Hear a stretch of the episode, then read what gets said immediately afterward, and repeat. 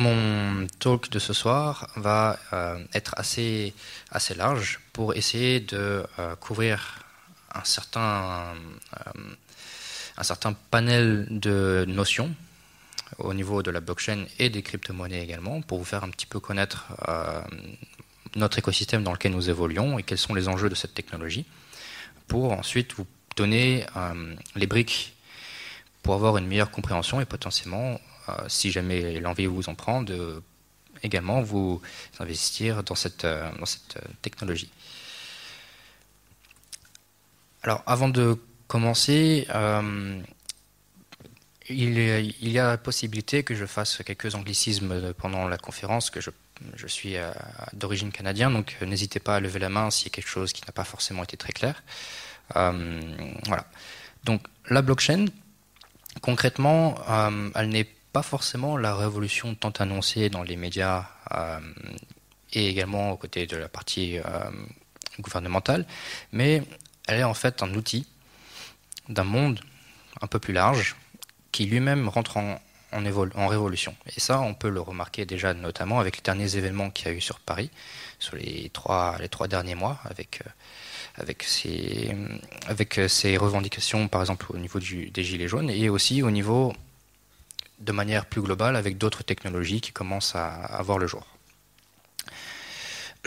Donc il y a réellement, en tout cas c'est notre point de vue, une évolution numérique euh, qui euh, s'étend en fait depuis déjà quelques années. Donc il y a certaines choses, euh, certaines innovations technologiques pour lesquelles bon, je n'ai pas vu vraiment l'innovation parce que j'étais pas encore né.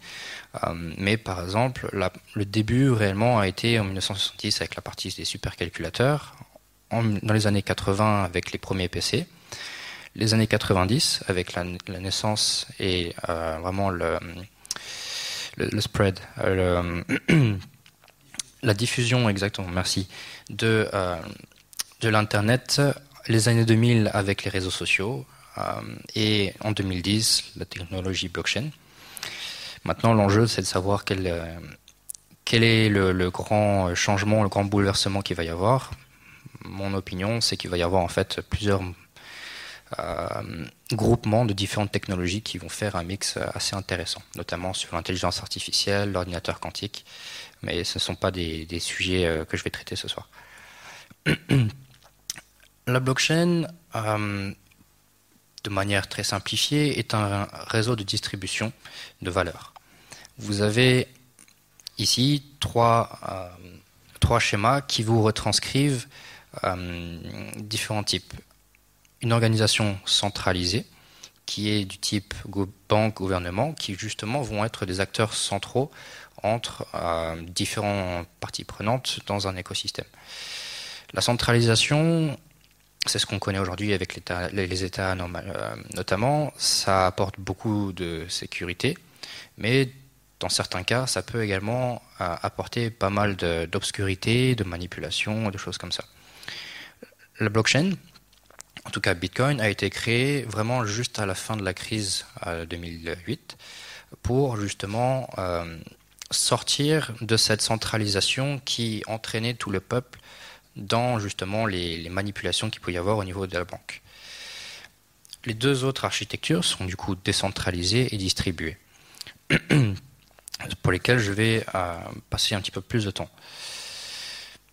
Voici un schéma euh, comme je vous expliquais, au niveau de deux architectures de distribution. Le système classique, qui est donc centralisé, avec ce qu'on appelle des tiers de confiance, donc ici des banques. Vous voyez ici sur la gauche euh, un schéma qui retranscrit en fait une transaction qui se passe entre deux particuliers qui veulent faire un, euh, un virement simple d'argent. par exemple, si vous voulez virer de l'argent pour acheter une baguette, ça c'est le processus qui se fait. Donc vous allez sur le terminal de paiement, vous allez euh, derrière, la banque va être interrogée, la banque va communiquer avec l'autre banque du commerçant. Ensuite, si tout se passe bien, si vous avez l'argent, etc., avec un processus de KYC, l'argent arrive sur le compte du commerçant et en général, ce processus prend plusieurs jours. Ça peut prendre, euh, notamment sur des virements d'argent, ça peut prendre 48 heures, des semaines. donc ça, c'est sur cette première architecture actuelle, entre guillemets, du monde réel. sur la partie blockchain, justement, on est sur une infrastructure qui est distribuée sans tiers de confiance. C'est-à-dire qu'on ne va pas avoir recours à une banque, par exemple, pour pouvoir faire la transaction. On va avoir recours au réseau lui-même.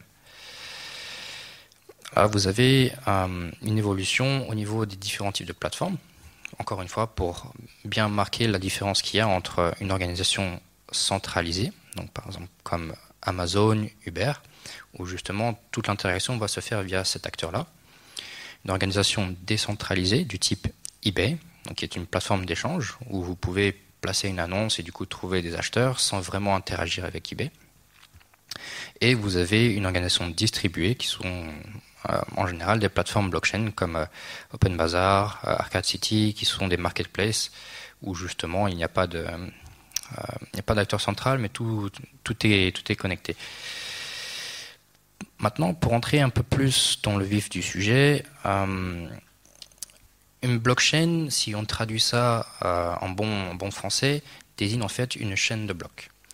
Les blocs sont des contenus et des conteneurs numériques dans lesquels vont être stockées des informations. En général, les informations sont des types transactions, ça peut être des contrats, des titres de propriété et des œuvres d'art. Lorsque, on va prendre un exemple concret ici au niveau de la salle, euh, une blockchain en fait représente un livre comptable qui est hum, distribué à chacune des parties prenantes dans un réseau. Donc, par exemple, ici, nous sommes une, euh, cinquantaine, plus ou moins, plus une trentaine. Euh, on va avoir tous la même copie du même registre comptable. Si par exemple, moi je souhaite faire un, virement d'argent au monsieur ici au deuxième rang, euh, je vais demander au réseau, là dans ce cas-ci Bitcoin, de valider ma transaction. Ce que je vais faire, c'est lorsque je vais depuis mon portefeuille demander à vous envoyer de l'argent, je vais créer en fait un puzzle technique qui correspond justement à cette transaction. Là, tout le travail va être effectué par ce qu'on appelle un mineur qui va en fait valider la transaction en euh, essayant de résoudre justement ce puzzle technique, euh, ce problème technique. Lorsque euh, cette personne a résolu euh, ce problème technique, il va soumettre sa solution aux autres personnes qui font le même type de travail et il va y avoir ce qu'on appelle un consensus. Donc les autres parties prenantes vont vérifier que la solution est bien correcte. Si la solution est correcte, et eh bien dans ce cas, le mineur va euh, du coup, euh, le mineur va du coup prendre la copie actuelle du registre comptable et va inscrire sur la ligne juste en dessous une nouvelle transaction. Donc il y aura une nouvelle copie de ce registre comptable qui sera notée chez le mineur et ensuite cette copie va être distribuée à nouveau à toutes les parties prenantes.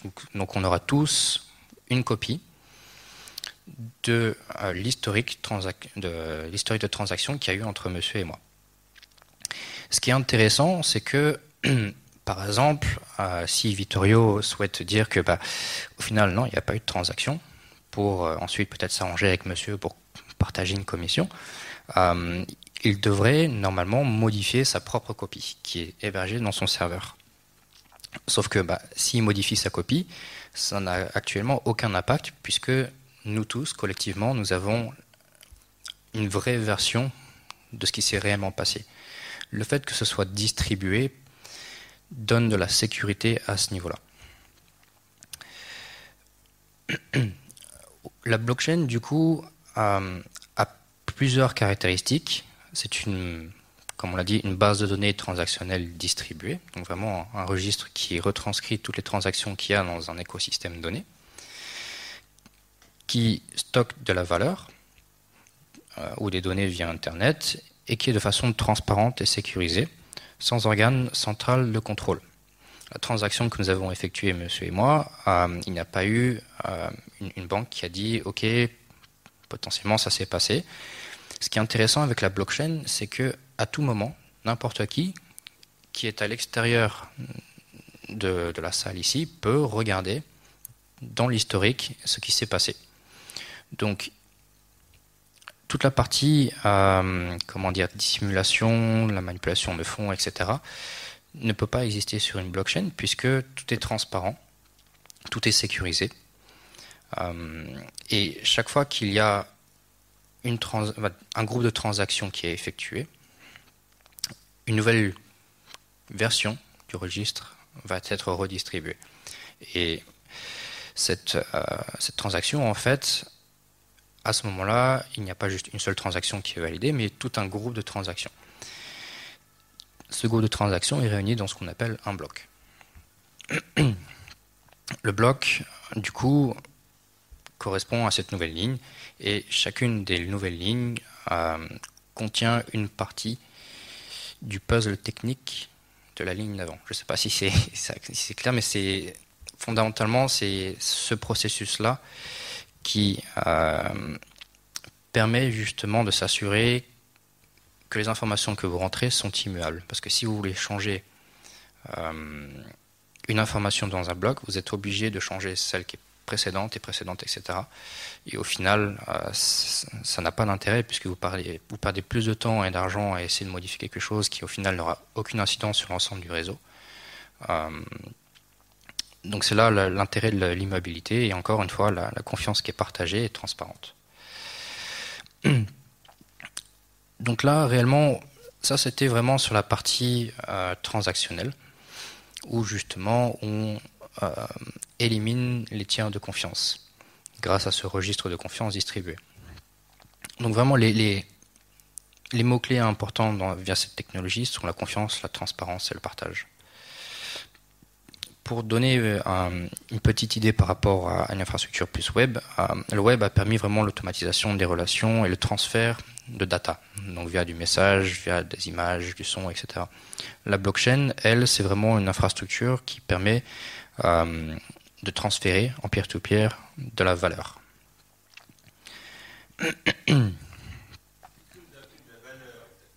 Alors de la valeur, ça peut être euh, de l'argent, ça peut être un, titre financier, ça peut être des parts d'une entreprise, ça peut être euh, de la propriété intellectuelle, ce type vraiment d'actifs. Donc vous pouvez vous, vous envoyer une représentation dans la blockchain d'un actif réel. Chose que vous ne pouvez pas faire par exemple avec, euh, avec Facebook. Vous pouvez pas euh, ils sont en train de travailler sur leur propre crypto-monnaie, euh, mais à l'origine, vous ne pouvez pas envoyer de, de vraies valeurs via ce type d'infrastructure. Alors la partie crypto-monnaie, c'est peut-être l'aspect qui fait le plus parler de soi dans l'industrie, dans, dans, le sens où c'est comme le nom l'indique, une monnaie. Donc c'est vraiment l'aspect financier. C'est une, euh, on peut l'appeler ça une crypto-devise ou une monnaie cryptographique. Fondamentalement, c'est rien de plus qu'une monnaie virtuelle qui est utilisée dans un réseau informatique décentralisé, avec justement de la communication en pair à pair.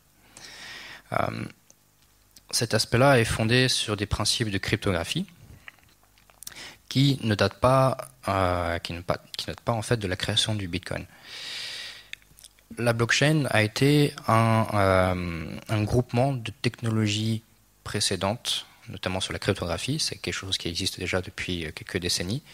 Et il y a eu un, une personne, en tout cas c'est ce qu'on pense que c'est une personne ou un groupe de personnes, qui a réussi à couper justement tout un tas de technologies pour rendre cette chose euh, assez impressionnante et assez intéressante euh, qu'est la blockchain. On en parlait tout à l'heure avec Vittorio, il y, a énormément de, comment dire, de mouvances au niveau des institutions, des gouvernements qui prennent vraiment l'ampleur de euh, l'intérêt de cette technologie, tant d'une part sur la partie euh, financière, certes, puisque euh, au lieu de faire un virement qui prendrait 48 heures minimum, on peut faire des transferts d'argent d'un bout à l'autre de la planète pour quasiment 0 euros, de manière quasiment instantanée. Donc, lorsque vous faites par exemple un virement euh, d'un compte d'une banque basée par exemple sur Paris à une banque sur Saint-Germain, il vous faut peut-être 48 heures, vous allez payer 5 euros. euh, il y a eu des gros mouvements d'argent qui se font où il y a plusieurs milliards qui ont été envoyés en quelques secondes d'un bout à l'autre de la planète grâce à ce type-là, en éliminant justement les tiers de confiance. Donc sur la partie financière, c'est très intéressante. Mais aussi, il y a pas mal de choses au niveau euh, ce qu'on appelle la supply chain, donc la chaîne de valeur. Euh, on prend régulièrement l'exemple de la, ce qu'on appelle la, la, blockchain poulet de Carrefour, où justement ils ont digitalisé toute la chaîne de valeur qu'il y a entre le producteur du poulet jusqu'à l'assiette du consommateur, pour réellement avoir toutes les informations qui sont immuables, transparentes, accessibles en temps réel. Ici, vous avez quelques exemples de crypto-monnaies. Euh, donc c'est une, slide qui date un petit peu, euh, puisqu'il y a parmi certaines de ces cryptos, il y a eu, euh, il y a eu un, gros scam. mais concrètement, voilà, ça, fait, ça, référencie les majeurs. À l'heure d'aujourd'hui, il y a un peu plus de 2000 crypto-monnaies qui existent. Chacune ont en général une, une utilisation, une, dire, un but bien précis et Bitcoin étant bien évidemment la première. Il y en a eu d'autres qui sont arrivés après.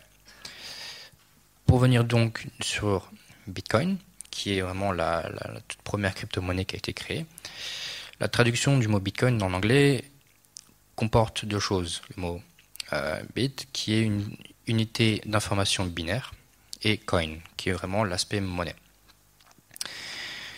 Et c'est là où justement, euh, en tout cas sur le cas de Bitcoin, il y a en général des petites confusions quand on parle euh, de Bitcoin, puisque ça représente d'une part le nom de la blockchain, mais également le nom de l'actif financier qui est en dessous. Euh, et le principe de ce système de paiement est de tenir à jour sur un très grand nombre de nœuds participants du réseau un registre donc une blockchain ou un ledger, à la fois public et infalsifiable. Toutes les transactions dont le montant est exprimé dans la mesure de compte Bitcoin. Ce qui est intéressant avec Bitcoin, euh, c'est plusieurs choses. Et c'est là où on peut voir aussi la valeur de cette crypto-monnaie, c'est que contrairement à l'euro, le dollar ou toute autre monnaie, euh, la création monétaire est contrôlée. Elle ne peut pas être modifiée dans le sens où lorsque Satoshi Nakamoto, qui est le créateur de Bitcoin, a lancé ce protocole, il a dit, enfin, il a écrit dans un code qu'il ne peut exister à jamais que 21 millions de Bitcoin. C'est-à-dire que quoi qu'il se passe, il n'y aura que 21 millions de Bitcoin. Tout à l'heure, je vous ai parlé du mineur, celui qui valide les transactions, pour ensuite redistribuer une copie de ce registre comptable à l'ensemble du réseau. Eh ben, ce mineur, il fait pas ça gratuitement. Parce que ça, justement, c'est là où vous avez certainement dû entendre parler du fait que la blockchain consomme de l'énergie.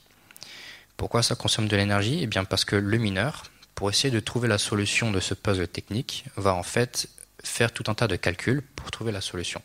Les calculs, il les effectue via. Euh, alors, traditionnellement, c'était avec un ordinateur tel que ceci.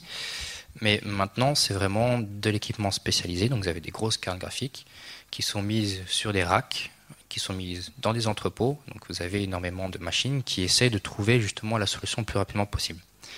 Pourquoi?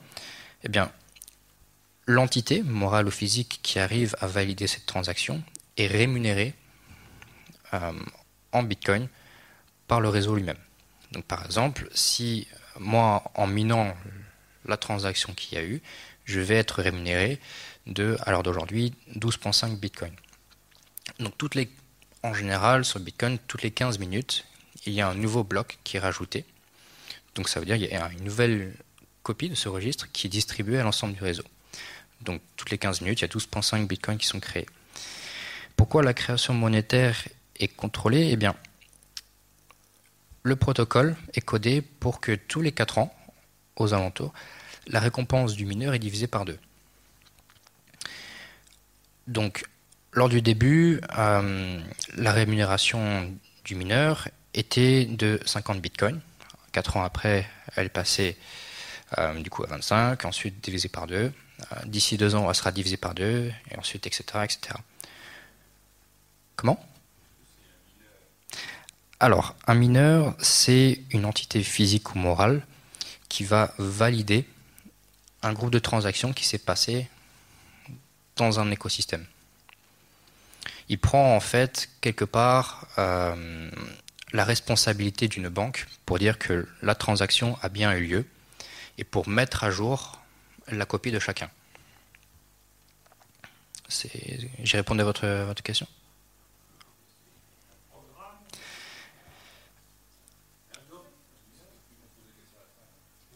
Ouais.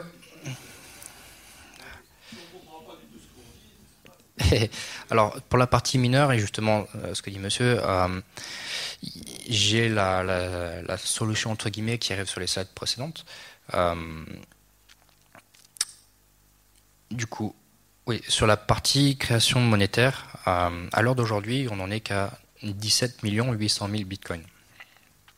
Donc, lorsque vous êtes dans un écosystème ou sur une technologie ou peu importe, lorsque vous avez un montant limité d'actifs, eh ben, lorsque des personnes sont intéressées pour les acheter, il y a un processus tout simple qui est l'offre et la demande.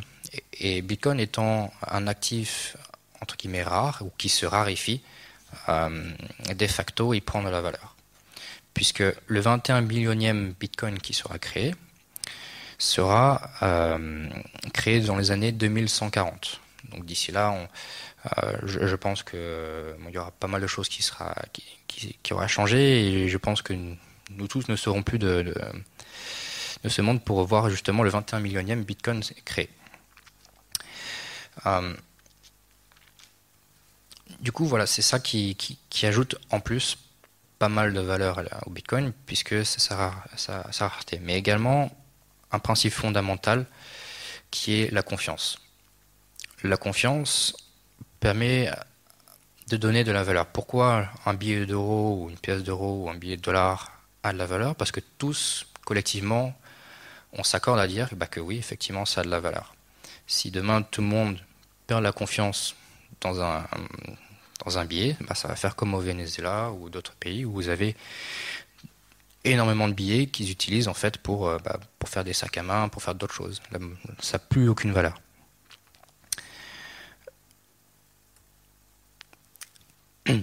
Alors du coup, sur la partie transaction. Et là, justement, vous allez pouvoir, je l'espère, avoir un peu plus d'informations sur la partie du minage. Là, vous avez un schéma qui retranscrit tout ce qui se passe entre le moment où je vais initier la transaction et au moment où monsieur va recevoir le bitcoin sur son, sur son porte-monnaie. Donc, numéro 1, je désire envoyer des bitcoins euh, à la personne B la transaction est intégrée dans un bloc au sein d'un réseau. Donc, euh, encore le bloc, c'est ce qui rejoint, c'est ce qui regroupe tout un tas de transactions. Le bloc est transmis à chaque membre du réseau. Euh, à ce moment-là, les membres décident que la transaction est valide. Le bloc s'ajoute à la blockchain de manière irrémédiable et irréfutable, et la transaction devient visible du coup par tous. À ce moment-là, monsieur reçoit ses bitcoins sur son, portefeuille.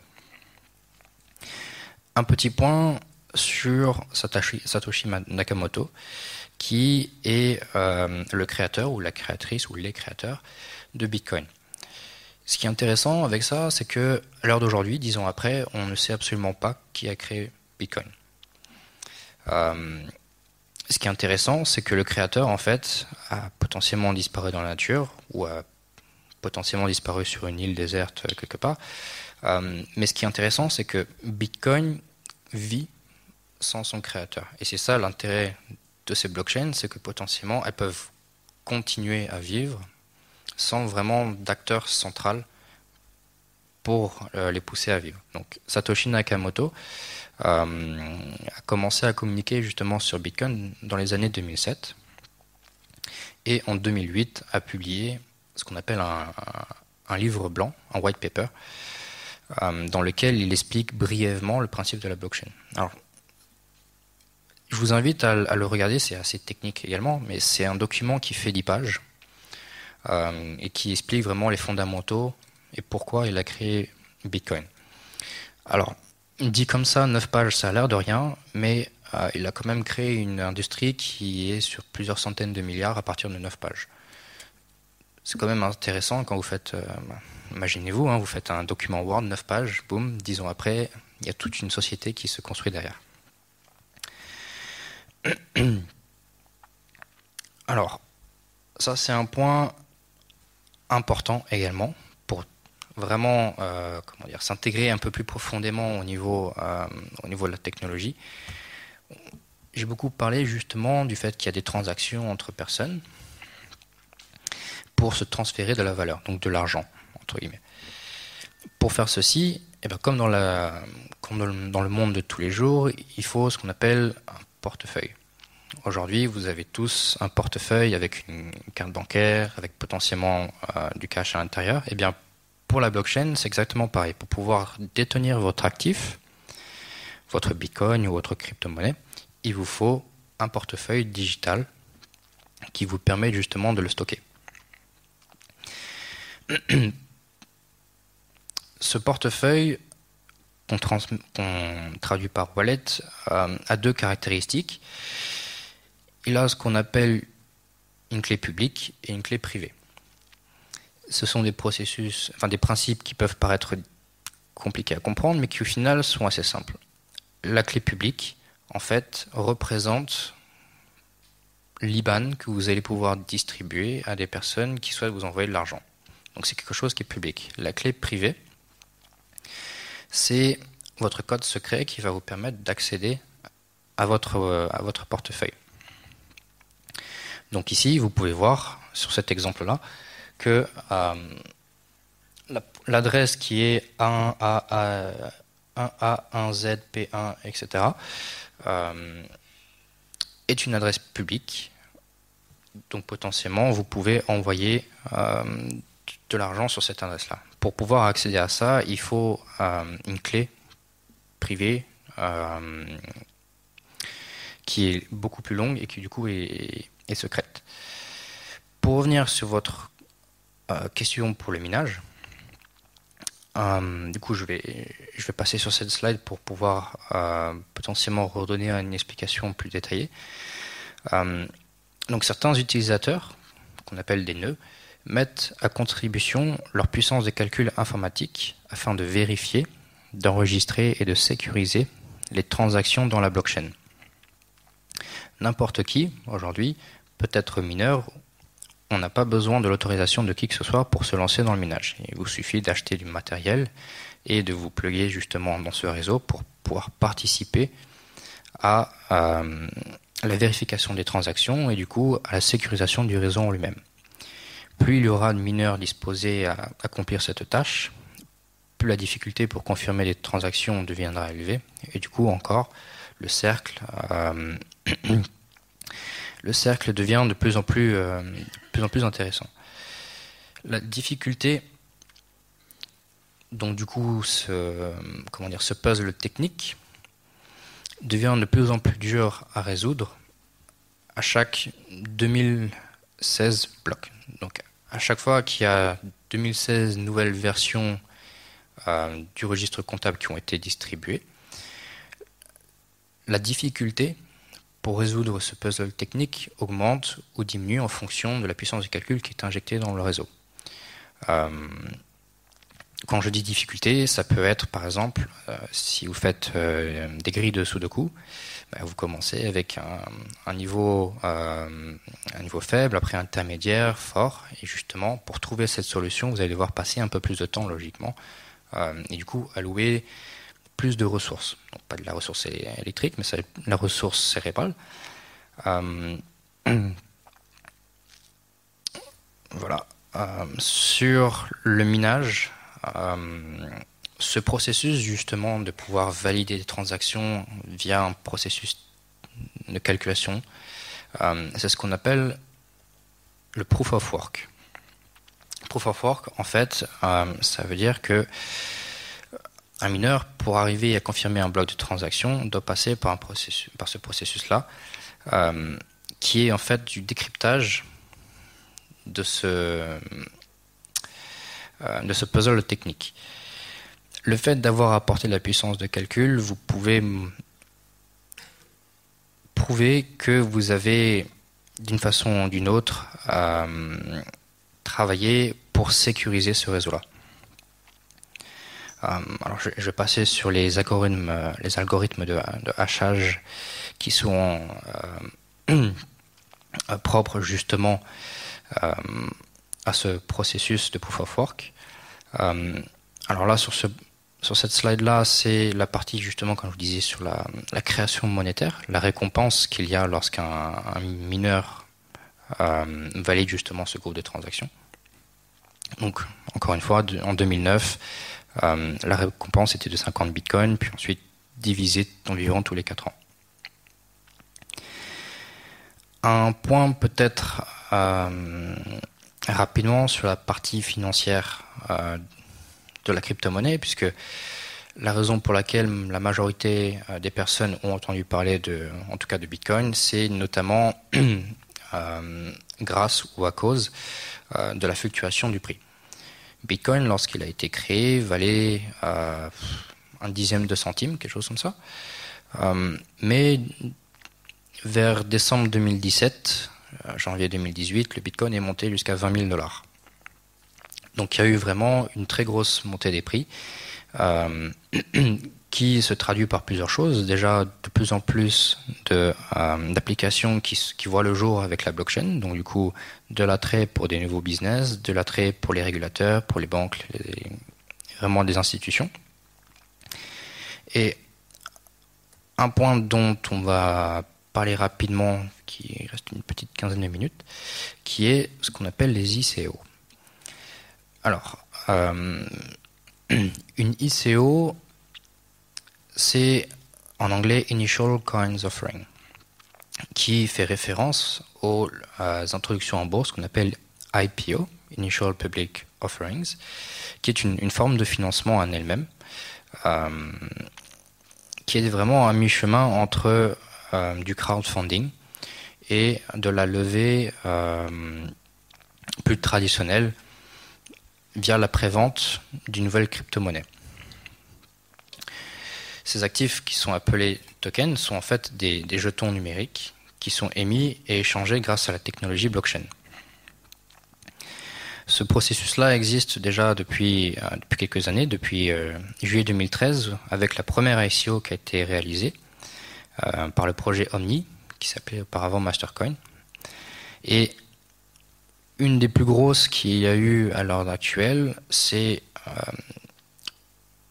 une crypto qui s'appelle EOS, E-O-S, euh, qui a fait une levée assez spectaculaire sur une, petite année, où justement l'équipe a, réussi à lever un peu plus de 4 milliards de dollars en utilisant justement ce processus de création d'actifs numériques sur la blockchain euh, et à y attacher des fonctionnalités particulières qui permettront ensuite à d'autres utilisateurs d'utiliser ce, protocole pour développer des applications. Euh, une très importante à, souligner qui est euh, Ethereum. Donc Ethereum, à l'heure d'aujourd'hui, euh, si on regarde sur ce, graphique-là, et la deuxième blockchain en termes de, capitalisation boursière. L'ICO, donc justement cette levée de fonds pour lancer ce projet-là, était euh, d'un montant de 15 millions d'euros. À l'heure actuelle, Ethereum a une capitalisation boursière de un peu plus de 12 milliards. Donc c'est des valuations qui augmentent énormément, mais parce qu'au final, derrière, il y a tout, tout, plein de fondamentaux techniques qui permettent euh, d'accéder à tout un tas de types d'avantages n'apporte pas la, technologie entre guillemets euh, traditionnelle. Il y a un exemple simple pour donner potentiellement des exemples concrets, euh, notamment dans l'industrie de l'assurance. J'imagine que ici la plupart des personnes connaissent AXA, l'assurance. Aujourd'hui, si jamais vous prenez par exemple un billet d'avion et qu'il est en retard, c'est euh, un casse-tête assez, assez long pour pouvoir essayer de, euh, de, se faire rembourser en cas de délai. Si jamais vous avez plus de deux heures de retard avec un avion, vous avez le droit à un remboursement. Sauf que pour faire ça, il faut avoir le billet d'avion, il faut pouvoir parler avec la personne qui est au guichet pour voilà, est-ce que vous pouvez m'écrire un mot, dire que l'avion est en retard. Très bien, je vais sur le site, je télécharge 50 euh, questionnaires, etc. Je me fais appeler pour vraiment savoir si euh, je suis pas en faute, etc. Au final, pour me faire rembourser 150 euros, il me prend deux semaines de procédure avec des documents, avec euh, toutes ces frictions-là. Au final, les chiffres actuels, il n'y a que 12% des personnes qui vont jusqu'au bout pour se faire rembourser. Donc au final, les, assurances sont gagnantes dans ce domaine-là, puisque la procédure pour se faire rembourser est tellement compliquée que les gens abandonnent avant. Donc au final, lorsque vous prenez une assurance, c'est pas forcément très, euh, très juste. Là, le pari qu'a pris euh, AXA, c'est qu'ils ont utilisé la blockchain pour désintermédier tous les processus. C'est quelque chose d'assez simple. Vous allez sur leur service s'appelle Fitzy. Vous rentrez le numéro de votre vol. Votre, vous, souscrivez, du coup à l'assurance. Du coup, euh, en faisant un, paiement par carte bancaire, ils ont vos informations bancaires. Et il n'y a plus besoin de faire quoi que ce soit. Vous allez prendre votre avion. Disons qu'il y a deux heures et une minute de retard. Eh ben, l'assurance a mis ce qu'on appelle un smart contract, donc un contrat intelligent qui est du code qui va récupérer des informations euh, dans des bases de données, notamment euh, celles des compagnies aériennes qui donnent via ce qu'on appelle des API des informations du type tel vol part à telle heure, il y a tant de retard, etc. Donc ce contrat intelligent, ce bout de code, va aller chercher ces informations et saura à la seconde près où l'avion n'a pas décollé que bah il y a un événement du fait que bah, vous avez souscrit à l'assurance, du coup vous pouvez vous faire rembourser. Et concrètement, au lieu de passer à deux semaines avec un, taux de personnes qui va jusqu'au bout de 12%, vous êtes remboursé automatiquement, tout le monde, en une seconde à partir du moment où l'avion a été déclaré en retard. Donc on élimine vraiment tout un tas de frictions et c'est des choses qui sont concrètes. Et du coup, Ethereum, encore une fois, est la blockchain qui permet de créer ce type de programmes informatiques pour automatiser des processus. AXA, c'est vraiment juste un exemple. Euh, je vous disais, la, blockchain de Carrefour, justement, permet, via tout un tas de, conditions dans ce code, de faire passer de l'information. Euh,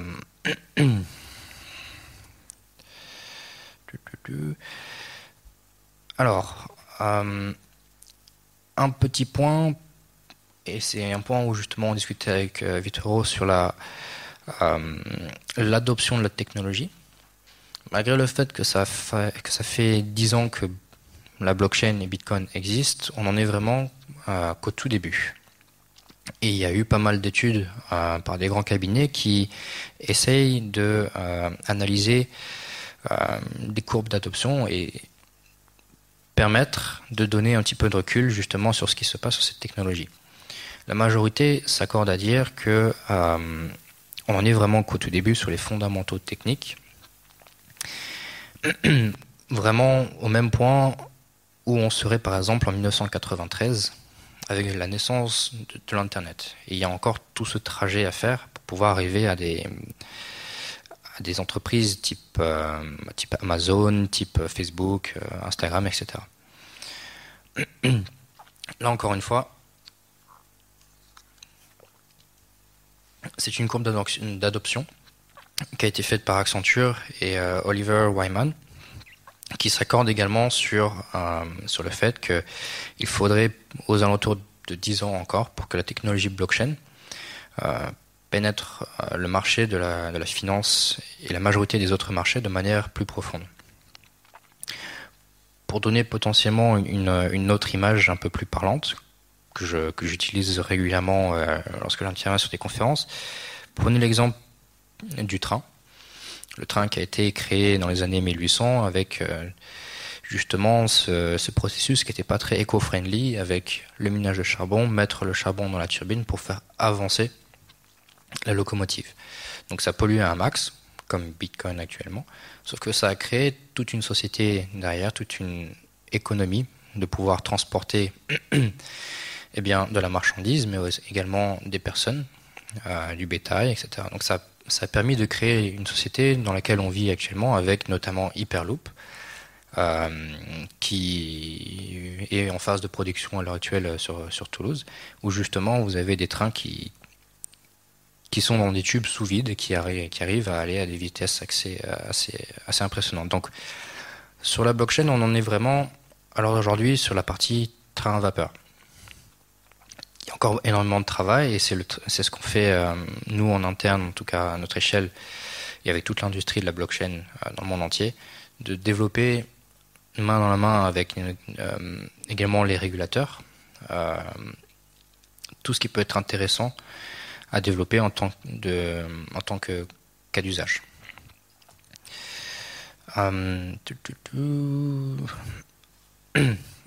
Alors, dans les quelques minutes qui me restent, il y a beaucoup de parutions qui sont sorties. Il y a un livre qui est, euh, qui est très intéressant. Je ne dis pas ça parce que c'était l'intervenant qui était censé être là qui, qui l'a écrit, mais Blockchain, la révolution de la confiance, dans les éditions Erol, permet de poser de façon claire euh, et précise les fondamentaux que je vous ai euh, expliqués ce soir, que j'espère euh, vous ont permis de, comprendre un petit peu plus cette technologie et toute l'industrie qu'il y a derrière et vraiment les, opportunités qu'il peut y avoir. Dans tous les cas, la présentation sera, euh, il me semble, disponible euh, en téléchargement. Donc si vous voulez reprendre euh, la présentation et revenir sur certaines notions à votre rythme, il n'y a, absolument pas de souci. Avec également un lexique qui reprend chacun des termes que j'ai pu expliquer aujourd'hui. Et voilà. Merci beaucoup.